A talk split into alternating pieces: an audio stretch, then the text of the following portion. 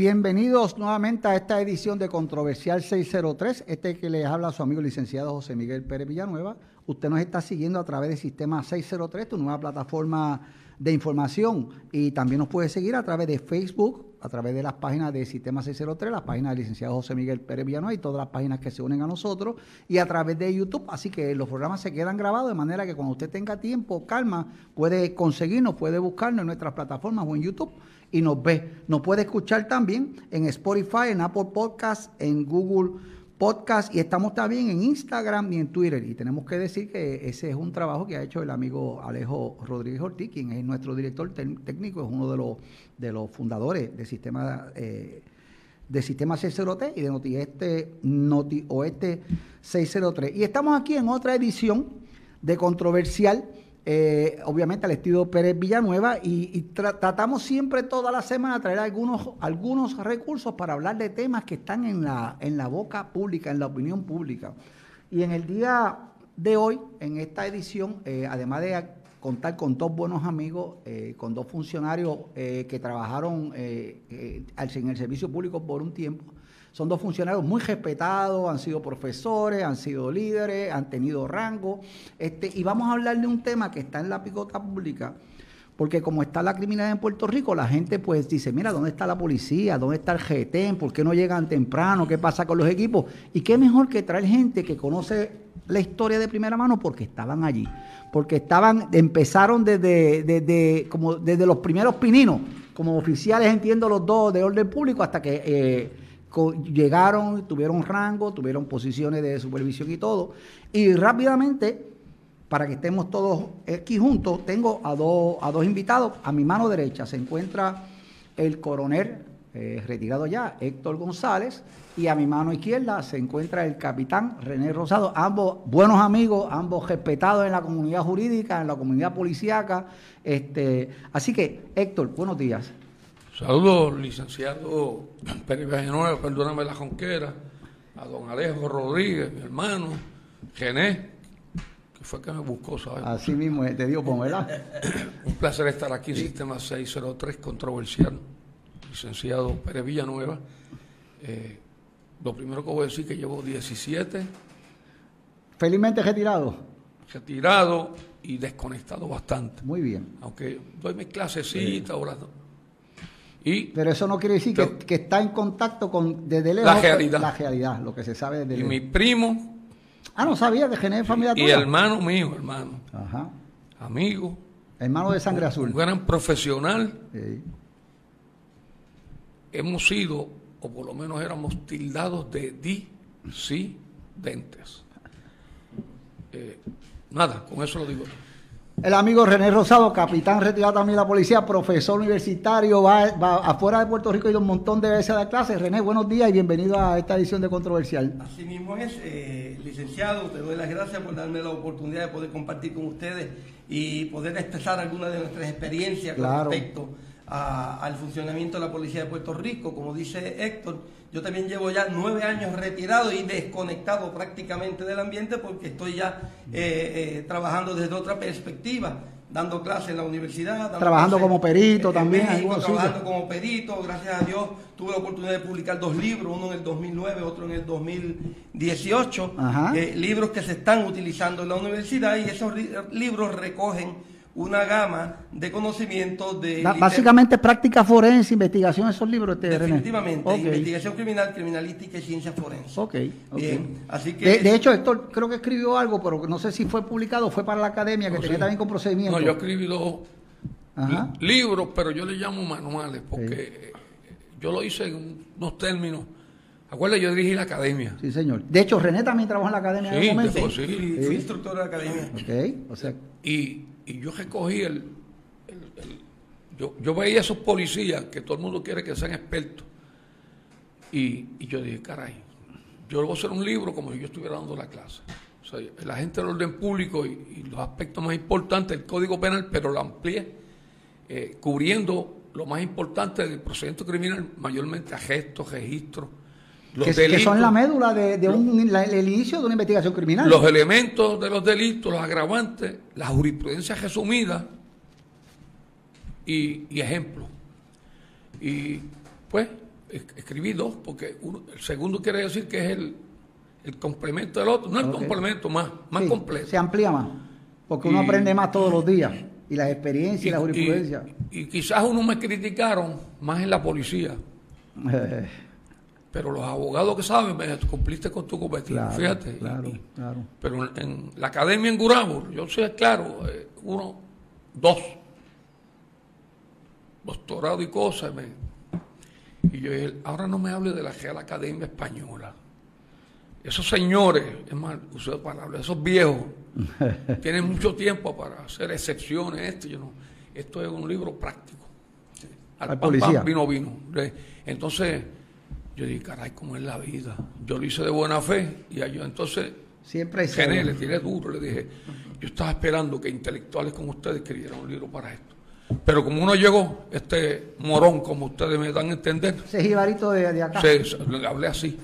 Y ustedes siguen con los papeles viejos aquí de 30 años atrás, enseñándole a los policías cuando llegan allá yo me di cuenta que no, no aprendieron nada. Oye, perdóname, Héctor y Gené, los dos, ambos son de Moca ustedes o de Pepino. San, Sebastián. De San Sebastián, de la pega del Pepino. Yo soy René Rosado González, él es Héctor González González. Somos de los mismos González. De los mismos González. Oye, René, ahora que ya que ya que establecimos el pie forzado, porque ambos han escrito y obviamente me imagino que tú también escribes ante una necesidad de, de ilustrarle, que también la gente, de que la gente pudiera. ¿Por qué? Para, para poner el pie forzado, ¿por qué hay tanta queja de que la policía no está preparada. Bueno, fíjate. Y ahora quiero que me hable el policía, el profesor, el, profesor de academia, el profesor de universidad, porque, porque este es un tema que, se, aplica en todas las áreas. Voy a comenzar por aquí. Yo, yo tengo unos factores o unos elementos que son indispensables para que un cuerpo policíaco sea efectivo. Y hice unas anotaciones porque, como dijimos, nueve años ya desconectados, se me pueden pasar algunos detalles. Primero, para que un cuerpo de policía funcione bien, tiene que haber una buena selección el mejor personal. Del candidato. Del candidato. O sea, que empezamos desde antes que, llega la, antes que llega la academia. Exacto. Ahí es que comienza la calidad, la calidad total. Primordial. Hay mucha, hay mucha política, para ambos la pregunta, hay mucha, mucho de la política cuando viene un candidato más por los méritos que pueda tener, la capacidad, o que es porque muera este hijo de alguien que pone paquines, o este, eh, eso, ¿está afectando el reclutamiento? Influyó, influyó en un tiempo, pero déjame decirte que la policía desde el, 1900, desde el 2014 está inmersa ahora en una, eh, eh, reforma. federal y muchas cosas han cambiado. Pero sí, ese punto es muy válido. No solamente en la selección, sino también en el sistema de ascensos por mérito. Que el mérito era simplemente ser amigo o tener un pana o una pala política que escribiera una cartita y lo recomendara. Eso, eso hizo mucho daño a la policía. Yo tengo amigos, mira, la gente a veces piensa que porque somos abogados y porque litigamos y porque normalmente en los casos criminales siempre hay un hay policías en el otro lado y uno tiene que hacer su trabajo, tiene que hacer fuerte. Nosotros que uno crea en yo, yo tengo muchísimos amigos buenos amigos con quien comparto y, y hablamos y eh, nos damos el trago cuando hay que dárselo, este, pero, pero en todos lados, yo recuerdo amigos míos que me decían, pues espere, como cambió la administración, mi escritorio está en un pasillo, yo leo cuatro periódicos todos los días, yo decía, pero ven acá, una persona que está en ese nivel, teniente, capitán, o sea, o más alto, Héctor, tú que tuviste la oportunidad de trabajar con, con, con administraciones rojas y azules, eso, este, eso afectó, me imagino que en algún momento el desarrollo de la policía y de, y de los candidatos ha puesto a oficiales. Desde que yo estoy en la, estuve en la policía, 17 retirados, que está por ahí, no hay duda de que eso afectó grandemente y afecta. Pero tocó algo. El reclutamiento tiene que ser purificado. Cuando esto se, se comenzó a empeorar, como uno dice, fue cuando comenzaron a coger mil policías en una academia. Masiva. Academia masiva. Eso es, yo lo comparo que si tú me dices, debajo del palo de mangoes y, tráeme 100. Pues yo cojo los del piso. Sí, sí, sí, lo fácil. Lo fácil. Entonces, comenzaron a coger policía a tu diplén. Para cumplir con cuotas. Cuotas. Entonces, una vez, una vez no, varias veces, la academia en Gurabo, con 800 policías a la vez dándole clases. Y yo tengo certeza, de que inclusive como los profesores no daban, secretarias daban clase allí. A leer de una ley, porque no sabían nada. De hecho, lo que me estás diciendo se me parece a un, a una, a un salón universitario, salvo que tú vayas a dar una charla. Que lo hay también, lo hay. Mira, claro que tú, cuando tú estás dando clases con per se como tal, clases específicas, 20, 25 estudiantes son suficientes para que puedan digerir la clase, para que puedan preguntar y para que el profesor le pueda atender. Porque si tú tienes 800, pues toda, yo, yo doy clase a los abogados de litigación y he tenido cursos de 200 y pico de abogados. Pero me gusta más cuando hay 25 o 30 porque es más interactivo y hay más participación. Este, es antipedagógico eso de tener acceso de estudiantes totalmente, dentro de un totalmente. Entonces, eh, ahí comenzó la competencia política. Si el JO cogió mil, el azul quiere coger mil cinco. Ahí que entrar las cuotas. Entonces la competencia siguió cuatrenio de cuatro mil policías, azul y rojo. Eso fue un error. Aquí vino un super que todo el mundo dice que, aquello, que lo otro, que ahora es senador. Eh, Pereira, ¿eh? Ajá, Miguel Pereira. Pereira popular, dijo, era senador popular. Aquí se acabó esto. Desde el 80 para aquí, Azul y rojo, uno, reclutamiento no sirve. Yo con la gente preparada. Preparada y, y pagarle bien porque yo creo más en la jama investigativa, porque yo fui fiscal federal, estuve en esto. Yo no creo en tener policías por ahí este, chocando las patrullas con otras. Yo creo en la investigación criminal. ¿Sabe qué? Que eso le costó el puesto. Los legisladores fueron a la gobernadora. Pereira fue fiscal y fue agente, si no me equivoco, del FBI también. O sea, que tenía un, tenía cuando llega la policía tenía un fiscal federal. Fiscal federal. Sí. Déjame decirte lo que dice Héctor, eh, tiene razón. La policía tiene dos ramas fundamentalmente. La preventiva, que es el policía uniformado que vemos, y la rama investigativa. En la rama investigativa se entiende que la rama preventiva, los uniformados, son los que previenen el delito y son los que están en la primera línea. Y, Investigan las querellas de origen. Exacto, pero se tiene rezagada la rama investigativa, eso ha sido toda la vida. Toda la vida. Solamente el 20% de los recursos humanos son eh, utilizados para la rama investigativa, mientras el otro 80% se concentra en la preventiva. Pero ¿qué pasa? Ese 80% realmente no está en la calle. De ese 80% tendríamos que sacar quizás de ese 80% un 40% que están en trabajos clericales, en trabajos administrativos, en distintas funciones. Los que están enfermos, los que están de vacaciones. Los que están en vacaciones, exacto. O sea, que tú, que, tú, dices que alrededor de, de, ese, de ese grupo un 30, 35% no está... no está activo realmente, están inhabilitados por alguna razón o haciendo otras funciones que no son exactamente de policía, a pesar de que está devengando un salario de policía. Ahora en estos momentos eh, eh, es, increíble decir esto. En el 2011 yo todavía estaba en la policía y habíamos 22 mil miembros de la fuerza. Hoy hay 10.500. Están trabajando un 50% menos. O sea, es un reto grande que tiene el nuevo superintendente poder lidiar con eso. Déjame, decirte esto como abogado, que yo hago, hago derecho criminal también, litigo, y una de las cosas que la abogada, la gente se queja a veces cuando ven los programas públicos de chisme y hablan mal de los abogados. Mira, primero que nada, el abogado tiene una obligación ética y profesional, y segundo, tiene que defender unos derechos.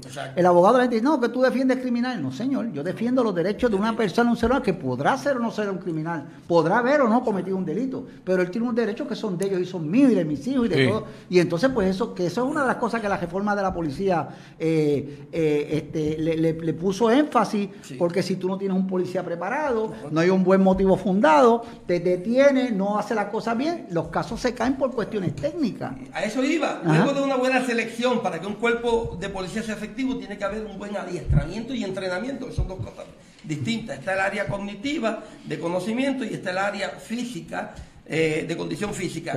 Tiene que estar bien preparado en ambos eh, y también tiene que pasar por un proceso eh, efectivo de evaluación psicológica sea, no se le puede dar un arma de fuego y, darle esta responsabilidad tan grande a cualquier persona sin saber eh, la capacidad emocional y los problemas que pudo haber tenido esa persona de ahí en adelante.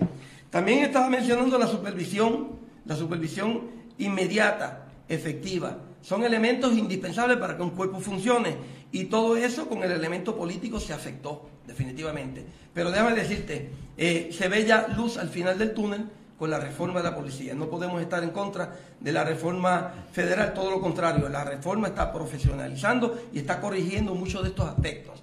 Se está actualizando el currículo, se está haciendo una mejor selección basado en el principio de mérito, tal y como lo dice la ley de la administración de personal de recursos eh, eh, de, administración pública. Eh, tiene que tener el equipo necesario. Ahora estamos viendo a los policías con el taser, con un buen chaleco a prueba de bala, un buen batón plegativo. Aquí hubo tiempo con los chalecos de, a prueba de bala, yo recuerdo verlos rotos. Y expirados. Expirados, expirados porque eso tiene un término, ¿sí? Héctor y yo nunca tuvimos un taser ni gas pimienta. El policía de hoy en día, a pesar de que hay menos policías, pero están mejor equipados. Mejor equipados. Definitivamente. La motivación, es un aspecto humano de la psicología humana. Y, y, eso es un aspecto importante antes de que entre en el tema, porque la gente se le olvida eh, que, la, que el, funcionario, el agente del derecho público es un ser humano que tiene hijos, que tiene esposa, que tiene problemas, que a veces tiene problemas de pagar su carro, de su hipoteca, porque se le enfermó el muchacho y los chavos se fueron en medicina. O sea, olvidamos a veces, y a mí me da coraje, aunque, aunque normalmente cuando el policía está uniformado estamos en, en áreas encontrados por la cuestión del, trabajo de él y del trabajo mío, pero, pero yo veo y conozco y sé de situaciones que uno dice bendito sea, esto para trabajar, además de que pones tu pecho, aunque sea con un chaleco eh, de bala para, para, para defender a la gente, también te tienes que coger esto. y ahí es que ahí es donde entra la teoría de la pirámide de las necesidades básicas del ser humano de Maslow. Eh, eh, en la medida en que la agencia, el supervisor, eh, conceda o, ayude a que el policía satisfaga esas necesidades, en esa misma medida el policía se va a sentir motivado. Y una de ellas es el salario, condiciones de trabajo, equipo, eh, respaldo. ¿eh? Que, de hecho el salario de la policía ha subido, pero todavía es un Yo creo que ya la policía gana lo mismo con maestro, o pasaron, o yo, yo, creo que, ya, yo, creo que pasaron, ya pasaron. Pero un cadete comienza con 1.800 dólares y ya cuando se gradúa de la academia está en 2.300 dólares. Eh, ya, ya, da para comer todos los días y para pagar el cajito que necesita 40 para años atrás yo comencé con 635 dólares. O sea que ahí vemos el progreso que ha evolucionado. 505 como ese yo. Y otro elemento bien importante, la confianza de la ciudadanía. Dice un, un, un, jefe de policía de Inglaterra, para allá para el 1800 y pico, Robert Peel, que en la medida en que la, policía se gane la confianza del pueblo, en esa medida es que va a recibir la colaboración de ese ciudadano. De hecho, las campañas que recuerdo era Policía Tu Amigo. Hubo varias campañas que, se, que eran similares, pero Policía Tu Amigo. El programa de relaciones con la comunidad es para cumplir con ese aspecto. Eh, pero yo tengo un titular de un periódico hace como 7, 8 años atrás que dice que el 75% de ciudadanos de Puerto Rico desconfía de su policía. Así que por tanto eso no se ha superado. Pero Pérez. Bueno, pero está menos malo porque como el 90 desconfía de los políticos, o sea, la, policía está mejor que los políticos. Pero Pérez, la reforma le está dando duro a todos esos aspectos, definitivamente. Estuve indagando sobre la reforma y hablé con mis amigos, el capitán Eduardo Rivera, que es director del 66, también es profesor universitario, con el comandante Juan Corchado, y estuve, tuve un intercambio de impresiones con ellos sobre esto. El amigo Corchado también lo conozco. buena gente y, personas muy competentes. de hecho, tengo que decir, este que aquí no solamente tenemos recursos que se han gestionado la policía y siguen siendo trabajadores, como el amigo que trabajó en mucho tiempo en tránsito, Edwin Colero, que es profesor a tiempo completo en el, el, amigo Morales, Denis Morales, que también está, ya ahora sale hasta, hasta, la televisión, hablé con él hace, hace poco tuve la policía, o sea, recursos de el orden que han escrito, que están dando clases, que se han convertido en autoridades, como es el caso de Héctor, que tengo aquí, y de, y de René, y el de, y, estas dos personas que te digo, son de aquí, son jibaritos de esta región, y son gente que también siguen se salieron de la, del servicio público, pero siguen aportando y, esa gente, esa gente como recursos nacieron aquí. Sí, señor, lo sé, lo sé. Todos, todos empezaron, como se dice, este... La, policía promueve la evolución, el desarrollo y, el liderazgo sobre todo. El problema es que si te promueven el desarrollo y después te dejan en un, por un cambio de gobierno, te dejan en un pasillo leyendo periódicos, pues entonces te empiezan a anular. pasó muchas veces y yo fui víctima de eso y Héctor lo sabe y él también. Sí, sí, sí, sí, sí. Héctor, en términos de la de la, de la, eh, de la calidad de la gente que, que, está, porque hay dos cosas, los que están y los que están llegando nuevos, que ya me di cuenta que no es como antes también, estuvieron problemas, la última academia de la policía, tengo un amigo, pero tuvo problemas para reclutar gente, este, a pesar de que tiene un salario que más o menos es razonable, pero hubo problemas, pues yo recuerdo que el problema era que no tenían la gente para empezar la academia, estaban dos o trescientos policías y tenían como 50, El, factor fundamental es el problema de retiro, porque era bien atractivo para ingresar a, cualquier agencia del gobierno, o sí, el retiro era, era atractivo iba con la mentalidad, trabajo 30 años y me voy con una pensión, ya eso no existe. Pero ahora los policías los pusieron a pagar el seguro social. O sea que, eso ha, mejorado también. Ayuda porque ahora tú tienes por lo menos el seguro social, que es un buen retiro. Yo te voy a decir la verdad. Esto ha desmejorado en décadas. Cuando Gené y yo éramos policías que fuimos de calle, no de oficina ni de... Fuimos de calle. La policía funcionaba mejor. Yo comencé como agente encubierto. Sí, Estuve infiltrado ahí. De calle. Yo desde cadete estuve en la calle. Guardia en la calle. Y como uno se acostumbra, como dice la... Pues, como oficiales, no dejamos a los compañeros solos. Exacto. General Jamo investigativo mayormente, estaba ahí en la investigación criminal, ayudando a esa gente. Y yo como oficial a veces, pues, estaba en el monte allá con un demente o con una persona agresiva, pero yo no dejaba a mi gente sola. Eso es lo primero. Segundo, al tú reclutar, como dijo Gené, el reclutamiento no funciona, porque se escoge mucha gente, se escoge quizás half and half, como me dijo un oficial a mí. Yo no puedo, eh, esta academia no puede hacer milagros. Si ese que reclutaron no tiene la, capacidad verdaderamente, eh, viene con un cuarto año de, quizás de aprovechamiento en aquel tiempo, esto, lo otro. Cuando a ese hombre le hablan de, derecho, por ejemplo, jurisprudencia, él no, él está ahí para obtener una C, yo no sé qué. Para pasar. Y va para la calle. Cuando uno lo recibe acá, uno se percata. Cuando tú le dices, mira esta querella, él no sabe si ese delito es grave, menos grave. Él no sabe lo que es una regla 11, gesto a funcionario público. Entonces, eso se transfiere no solamente en el informe que redacta, en la declaración jurada cuando es delito grave, sino en el tribunal cuando declara. Entonces tú ves esa incongruencia y, y tú dices, ¿por qué se cayó el caso? Y yo le dije, pues sencillo, lo tumbaste tú vulgarmente se le llama, porque al declarar, tú estabas totalmente fuera de la, de, la declaración jurada y el abogado te impugnó eh, eh, por ahí. Ahí es que ahí es que hacemos fiesta nosotros. Pues claro. Mira, el tema interesante, vamos a una pausa breve y volvemos porque voy a hablar ahora un poco de, de, papas podridas que también las hay la policía y, y hay montones de, casos. Vamos a una pausa y regresamos. No se vaya usted, que está aquí en Controversial 603. Recuerde que estamos en Facebook, en YouTube y nos puede escuchar en Spotify, Apple Podcast, Google Podcast y en Instagram y en Twitter también nos puede seguir. Regresamos en breve a Sistema 603.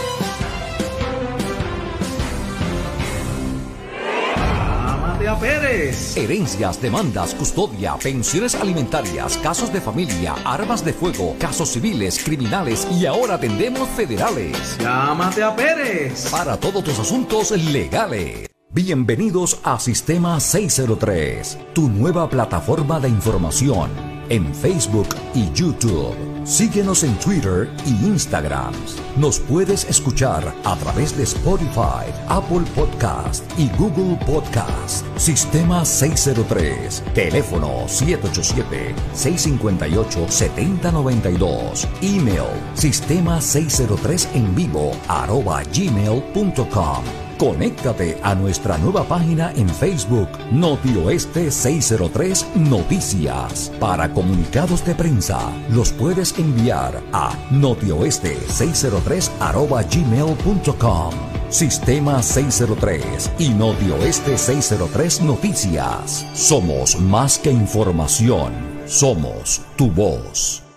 Sistema 603, una manera distinta de informarse.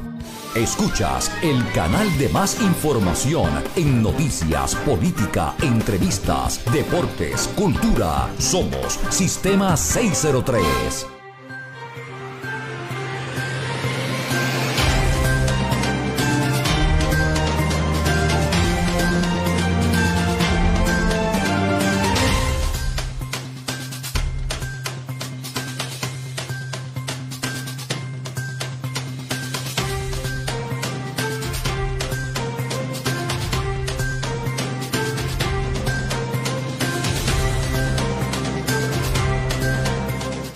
Regreso a Sistema 603. De regreso aquí en un espectacular programa donde tengo el honor de recibir a dos amigos, eh, eh, al coronel Héctor González retirado allá y al capitán René Rosado y estábamos aquí, es que empezamos a hablar cuando, cuando se apaga el micrófono nosotros, ahí es que viene el tema, bueno, mira, hay dos cosas que yo quiero atender. Una es las papas podría caer en la, en la policía, pero una más importante todavía es una cosa que llamamos los que conocemos derecho, los abogados, que se llaman los motivos fundados. En la práctica, yo cumplo 25 años de, de abogado ahora en enero, y uno de los problemas grandes de la, de la, de la, que tiene la policía en la parte investigativa es ese motivo fundado que el policía debería tener para poder detener a una persona. Porque la gente dice, es fácil, cogete un criminal. No, no, no. No es que es fácil, es que tiene que haber un procedimiento conforme a unos derechos y si no lo hace así, pues los casos se caen. Que es lo que pasa. O aquí no se esclarecen tanto, tantos delitos. Aquí particularmente los asesinatos son muchos los que no se esclarecen, particularmente todos aquellos que tienen que ver con el trasiego de voz, esas cosas. Y dice, esto es de droga, pues ya mira para el lado que esto no hay que investigar mucho, pero la realidad que son crímenes, que alguien los cometió. Pero Ajá. el esclarecimiento de la policía es bajo.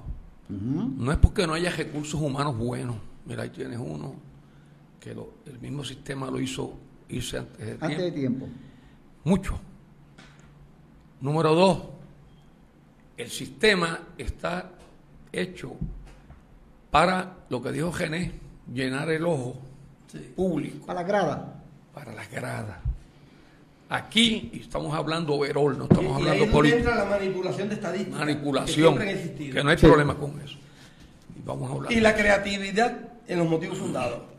Yo siempre digo, hay policías creativos. entonces aumenta estadística en términos de, arresto y, de Pero al final del camino se te caen montones de casos, no porque el caso sea tan malo desde el punto de vista de que se cometió es por el trabajo malo que a veces se hace en el propósito investigativo, en los motivos fundados. Pero yo, te quiero dejar claro, y perdóname Héctor que te interrumpa, sí. yo te, quiero, te quiero dejar claro que si se falla en la cuestión de los motivos fundados no es porque no haya adiestramiento.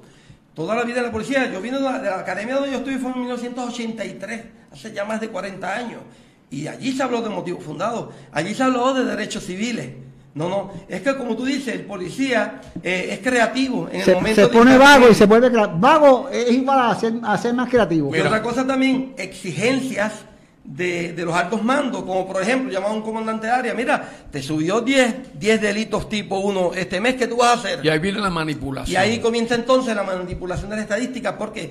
Porque las estadísticas se hacen basadas en un manual de delitos tipo 1 que, que contiene una fraseología, unos términos que se prestan para la manipulación. No, no vayas tan lejos, perdóname, no vayas tan lejos porque es que ahora mismo a nivel judicial tenemos una, como ha habido tantos incidentes de violencia que han tenido mucha notoriedad pública de violencia doméstica, los propios jueces, cuando tú vas a la regla, a la regla 6, tú notas que las órdenes de protección más largas, son más rigurosos en la regla 6. A veces tú tienes un caso y dices, mira, aquí esto está lejos de, que se pueda aprobar, pero es que son más rigurosos porque hay una directriz, jueces, vamos a apretar el gatillo porque no queremos seguir tirando gente de la calle que después mate una víctima. Pero la realidad es que yo que soy abogado sé que eso podrá tener un propósito loable, pero es un propósito también ilegal porque la Constitución habla de derechos. Mira, sale del Estado de Derecho. Sí, señor. Sabe. sabe estuvo en la academia también, que la academia no puede ser estilo universidad.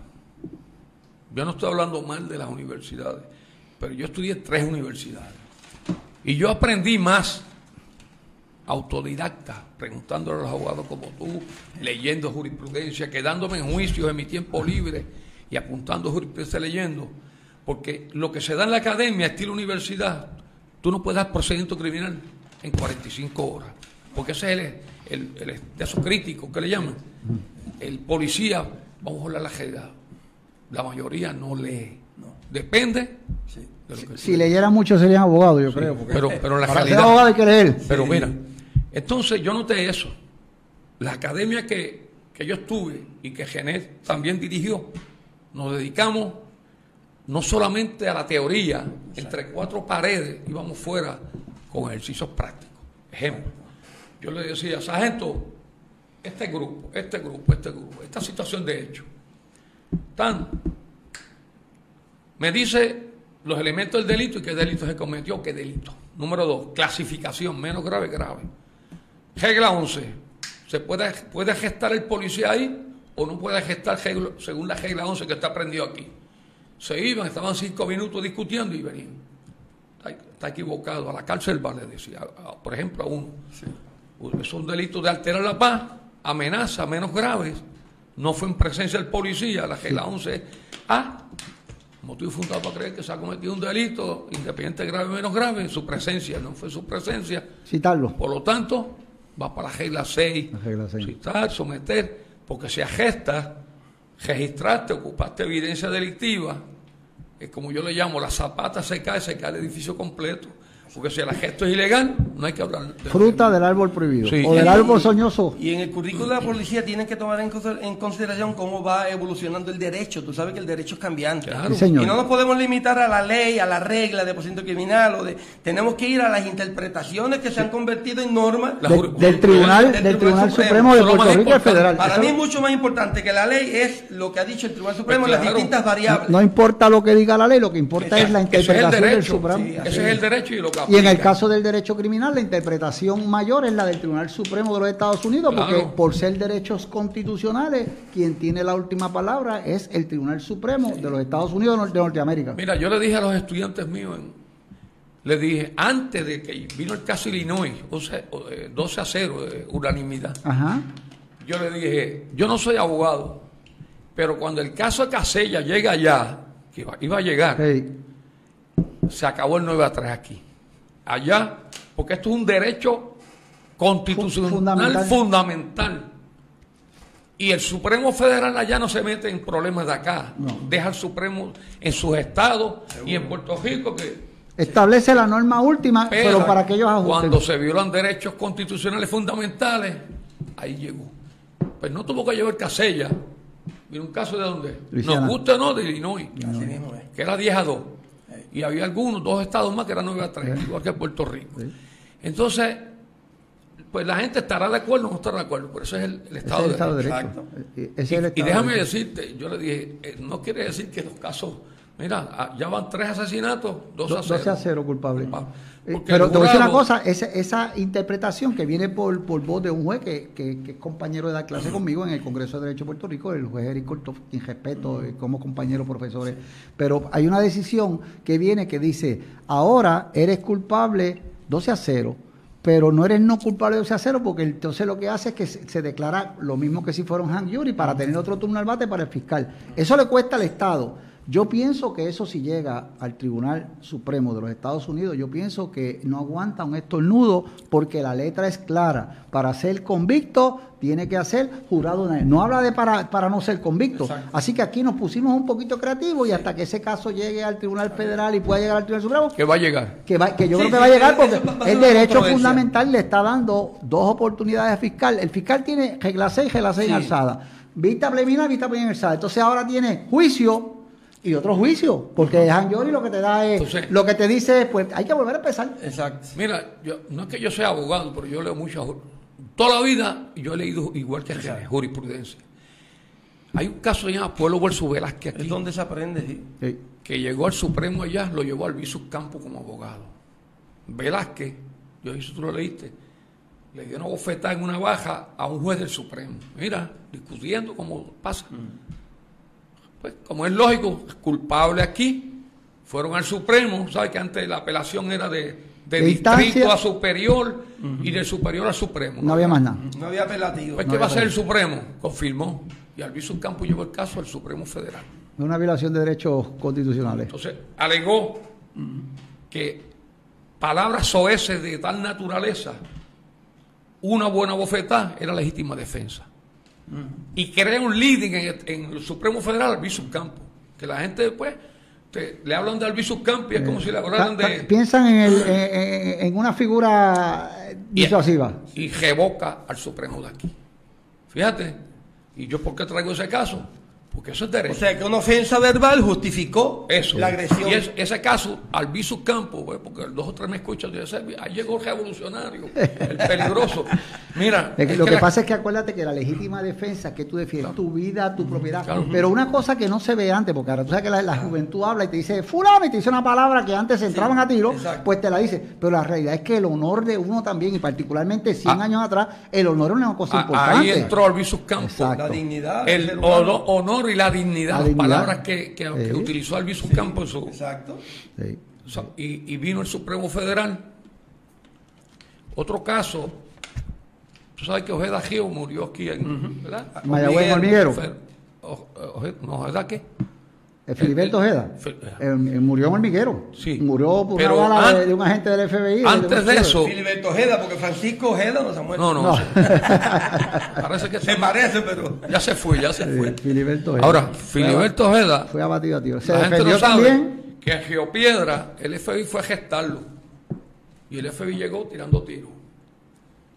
Entonces, un agente del FBI declaró que Ojeda le había disparado con una UCI y que un cristal, el impacto, un cristal diámetro de una peseta le impactó el ojo, le hizo daño. Y que por eso tiraron. Entonces hay dos, dos hermanas que se levantan temprano a trabajar y ven cuando ellos llegan vestidos de negro con máscara y comienzan a disparar. Y ese señor siempre a las 4 de la mañana, 5, comienza a tocar el piano. Era músico él. El capitán, que era como Gené, un hombre brillante, serio, que no se va para ningún lado, que investiga, que da hasta su informe, declara que él fue boinaverde del ejército, que sabe de armas, que una UCI que te dé, te arranca la cabeza. Y que si detrás de ti hay varias personas, le arranca la cabeza. Que era imposible. Ese informe no apareció nunca. El capitán se hizo abogado, pasó el tiempo, y un licenciado que yo admiro mucho, Abreu Elías, Don Luis. ayudó a Ojeda, porque Ojeda, el señor ese se defendió él. y este lo ayudó.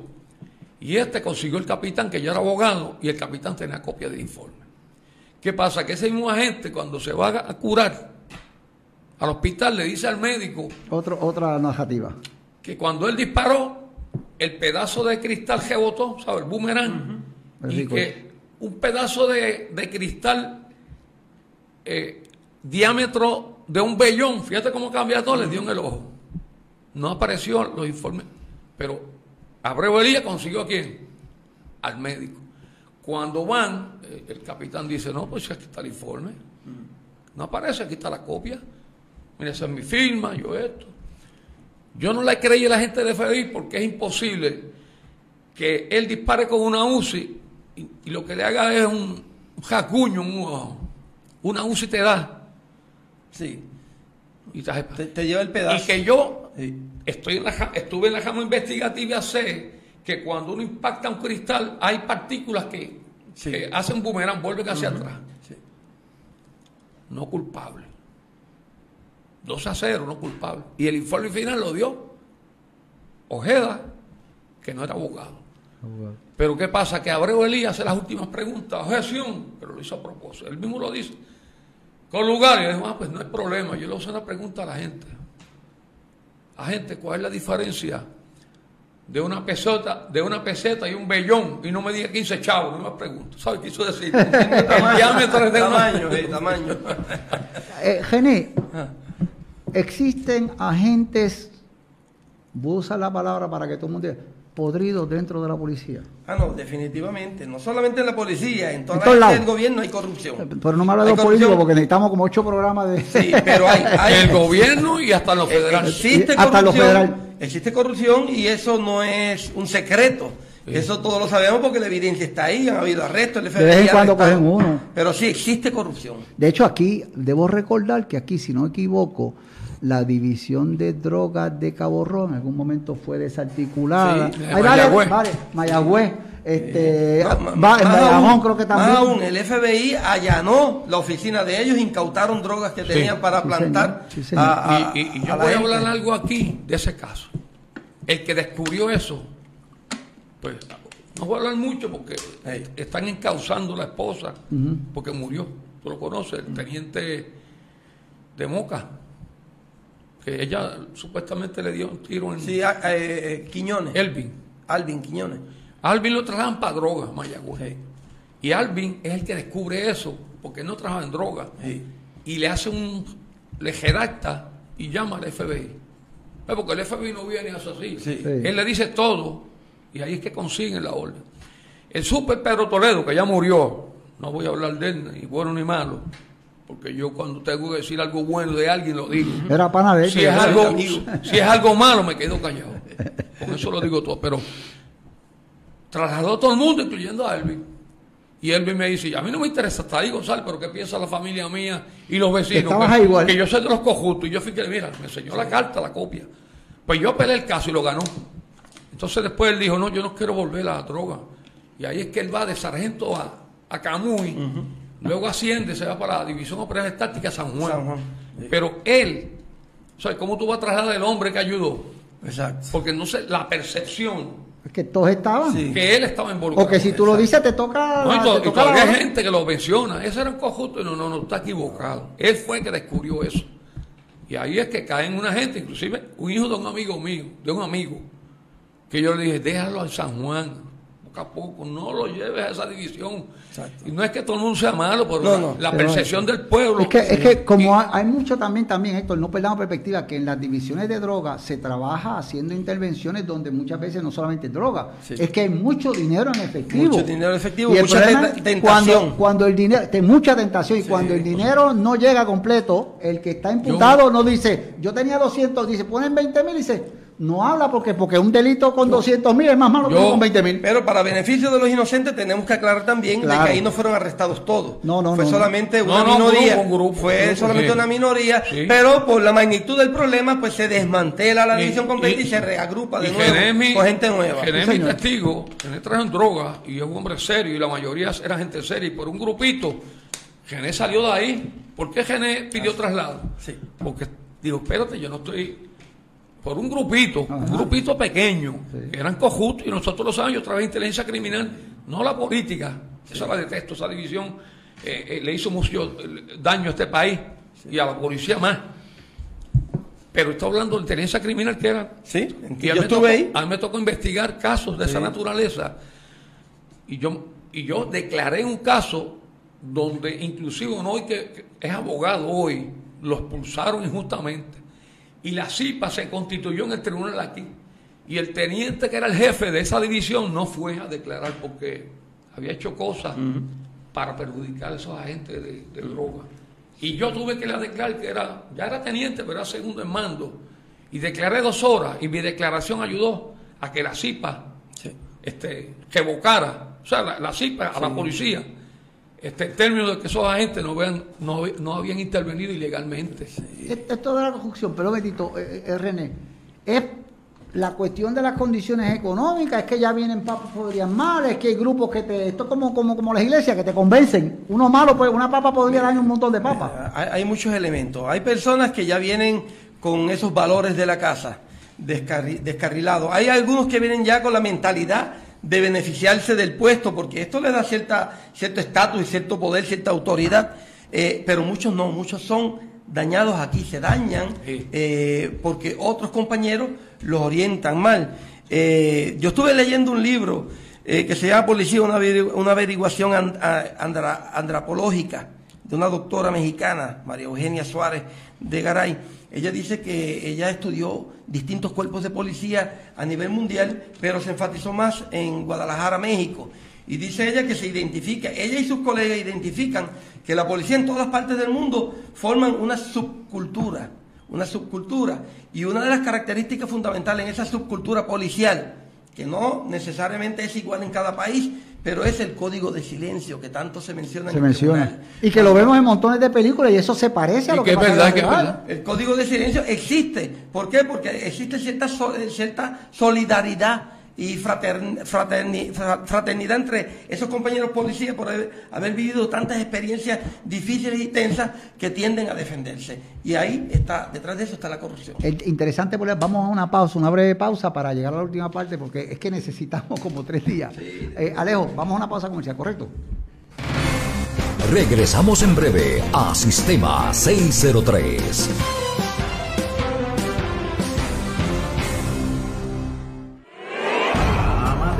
Herencias, demandas, custodia, pensiones alimentarias, casos de familia, armas de fuego, casos civiles, criminales y ahora atendemos federales. Llámate a Pérez. Para todos tus asuntos legales. Bienvenidos a Sistema 603, tu nueva plataforma de información en Facebook y YouTube. Síguenos en Twitter y Instagram. Nos puedes escuchar a través de Spotify, Apple Podcast y Google Podcast. Sistema 603. Teléfono 787-658-7092. Email sistema 603 en vivo arroba gmail.com. Conéctate a nuestra nueva página en Facebook, Notioeste 603 Noticias. Para comunicados de prensa, los puedes enviar a notioeste603 gmail.com. Sistema 603 y Notioeste 603 Noticias. Somos más que información, somos tu voz. Escuchas el canal de más información en noticias, política, entrevistas, deportes, cultura. Somos Sistema 603. Sistema 603, una manera distinta de informarse.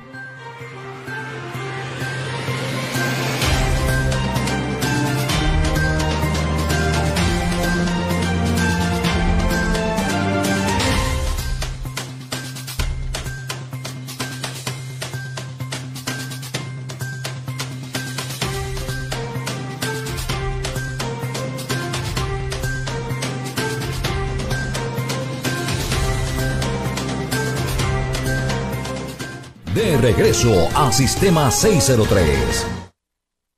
Regreso al Sistema 603. Eh, aquí en esta edición de Controversia junto al retirado ya, coronel Héctor González y al capitán René Rosado. Y René trae un punto eh, a la mesa que es los códigos de silencio. Ese, ese punto para mí es interesante porque aun cuando un policía, pienso yo, no sea corrupto, tienes que recordar lo siguiente, trabajan en el mismo cuartel o en la misma dimisión y a veces no es que no quiera hablar, es que a veces prefiere mirar para el lado por la presión que le van a ofrecer. Inclusive la vida, podría perder la vida a alguien que hable o, alguien que, que, delate, porque es que se protegen. E, e, ese grupo de gente corrupta son criminales, aunque tengan una placa. Es así. Eh, y ese código de silencio, según la autora de este libro, existe en todos los cuerpos policiales. En todo. Eh, fíjate, yo pasé por una situación, y voy a traerlo a colación. Eh, hubo un incidente donde unos policías intervienen con unos sospechosos de vehículo hurtado. Hay un intercambio de disparos en el vehículo que había sido hurtado, se vio sangre. Entonces ah, llegan unos oficiales a la escena, no le creen la versión original que dan los dos policías que estuvieron involucrados, policías buenos de hecho, uno era Alvin Quiñones. Bien, eh, hubo ese intercambio, ellos llegan, no le creen la versión y se los llevan para el cuartel y le ocupan las armas. Entonces someten las armas a balística y, para los efectos, eh, Alvin Quiñones y el otro policía entendieron que fueron arrestados porque le restringieron la libertad. Da la casualidad que el hecho en sí me tocó investigarlo a mí y hubo una demanda contra el Estado y contra los oficiales y yo tuve que declarar allí. Yo le hice la salvedad al juez. Juez, yo estoy en una posición bien, bien difícil. Yo estoy aquí como testigo principal en este caso, pero yo soy tan amigo de los dos policías involucrados demandantes como los policías demandados. Así que quiero que se tome en consideración eso. Pero yo vengo aquí comprometido a decir la verdad. Y, declaré, definitivamente no procedió. La demanda no procedió. Eh, el juez entendió de que no hubo tal arresto que simplemente pues eh, se condujeron a la, a la comandancia, que, al cuartel de policía, que es su área de trabajo, para efecto de las entrevistas. Y esa fue la clave del caso.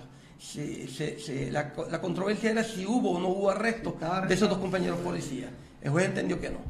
Héctor, yo recuerdo código, código de silencio. Desde el punto de vista tuyo, que, desde el punto de vista gerencial tú, tú fuiste jefe de regiones este, y a nivel de isla tuviste eh, puestos importantes. El código del silencio es mundial, policíaco mundial yo le llamo. En Puerto Rico no es la excepción, especialmente en divisiones sensibles como droga, eh, divisiones de gesto, etcétera. Pero, pero, las operaciones tácticas yo las dirigí, pero también los distritos pasa. Pero tú diste, licenciado, en el clavo. La mayoría es somos amigos, como yo voy a... Vamos a los mismos cumpleaños, cuando nos casamos nos acompaña a los compañeros. no, este no es corrupto, pero se hace de la vista larga, y hay, vulgarmente. Perdón que te interrumpa, y hay una realidad. El policía que trabaja defiende su vida y defiende la del compañero. O sea, que ese es un lazo que es como si fuera familia. Esa es la realidad. Entonces. Pero, fíjate, perdóname, Héctor, para el efecto de la audiencia, que quizás muchos no conocen el concepto de código de silencio, tal y como está establecido a través de los procesos judiciales. Eh, ¿Qué significa el código de silencio? Es, es, es el encubrimiento o, o quizás el cambio de versión de parte de un policía ante la actuación negativa o ilegal de otro policía compañero. O inacción. Yo te voy a dar un ejemplo. El Cejo Maravilla es el ejemplo. Código de silencio. Yo te dije que Mateo Espada, que era el mayor, ya murió, no participó en nada ilegal. no, no pertenecía a esa división. Le asignaron una función en una torre por allá que no sabía qué iba a pasar. A él no le dieron ninguna instrucción. Bueno, tú tienes aquí y si ves algo sospechoso, llama. ¿Qué pasa? Cuando vienen las vistas, Mateo Espada, por defender su, su cuñado, mintió. Y fue a la cárcel por perjurio, no por otra cosa. Ahí está el código de silencio. ese perjurio. Y sabe cómo, como la vida da vueltas, dice que el cuñado de él pidió inmunidad y declaró en contra de, Mateo Espada y, y mintió allí diciendo que Mateo Espada sabía todo lo que iba a pasar y bla, bla el que él defendió y él mintió por defenderlo, le tiró. Como le pasó a mi primo, que estuvo preso veintipico años, Nelson González Pérez. Nelson, por defender a Montañez, mintió y se mantuvo. Y declaró y fue acusado federalmente. Montañez, que era el jefe de él, pidió inmunidad y hundió a Nelson. Y cuando Nelson, ellos fueron a darle la mano a cada uno, los que declararon bajo inmunidad, Nelson hizo así. Montañez rompió el código de silencio. Pero. Pero fue para salvarse, que Para salvar su el, el, peor era él. Entonces. Pero esos son los más que saben, porque nosotros hablamos de una persona a quien tuve la oportunidad de conocer, no digo el honor, pero tuve la oportunidad, eh, Alejo Rodríguez, Maldonado, que, que, era un tipo, y eso lo dicen todos los policías, que es súper brillante, pero se dañó. Pero de que era un tipo brillante, este, conocía mucho, conocía, mucho de investigación. Ese era, el problema, ese era el problema, que conocía tanto, decía esto va aquí, esto va aquí, tú dices esto, tú dices esto este que pues que también es una página Andrade que fue el que arregló el caso la escena ya en el cuartel general de la persona que mataron allí en la celda. A Sonia la Grilla. Una de, una, yo creo que una de esas fue, ¿verdad? Sí, sí. Un testigo que tenían que le dieron tanto en la celda que murió, entonces él lo, lo, arreglaron, pero, pero ellos, los otros contribuyeron, le dijeron, vamos a hacer una cosa, vamos a poner la mitad del nombre en el techo. Entonces vamos a establecer de que él se subió a la bacineta a escribir el nombre y resbaló y se cayó, por eso no terminó de escribir el nombre. De esa forma fue que cuadraron la escena. Y Andrade estuvo involucrado en un asesinato. Pues Andrade era cinta negra en judo, pero y, estranguló al individuo en el cuartel general. Alejo, hubo un caso donde en un juego eh, asesinaron a un policía. Cuando él lleva el sospechoso eran un bols, eh, que le llaman. Que los usaba la policía. Llaman, llaman ese eh, comandante, yo no sé qué. Eh, día 7 el compañero, día 7 quiere decir muerto. muerto. Irán Vázquez Negro me dio clase a mí, que está preso, yo creo todavía murió, no sé. Irán va con él y dice que Alejo saca el arma y le metió un tiro aquí al individuo. Y arregló el caso, porque le dio, al dispararle era un arma ilegal y se la pusieron al individuo como que el individuo se... Se suicidó. Se suicidó. Cuando supo que había muerto el... Y, eso salió a relucir cuando Alejo lo, lo, agestan. Y yo, tengo que admitirlo, yo cogía clase con Irán Vázquez Negrón y era súper brillante. Él, él, daba clase hasta de Biblia. Y entonces, pero yo notaba algo en él, sus ojos eh, no parpadeaban, te miraba así.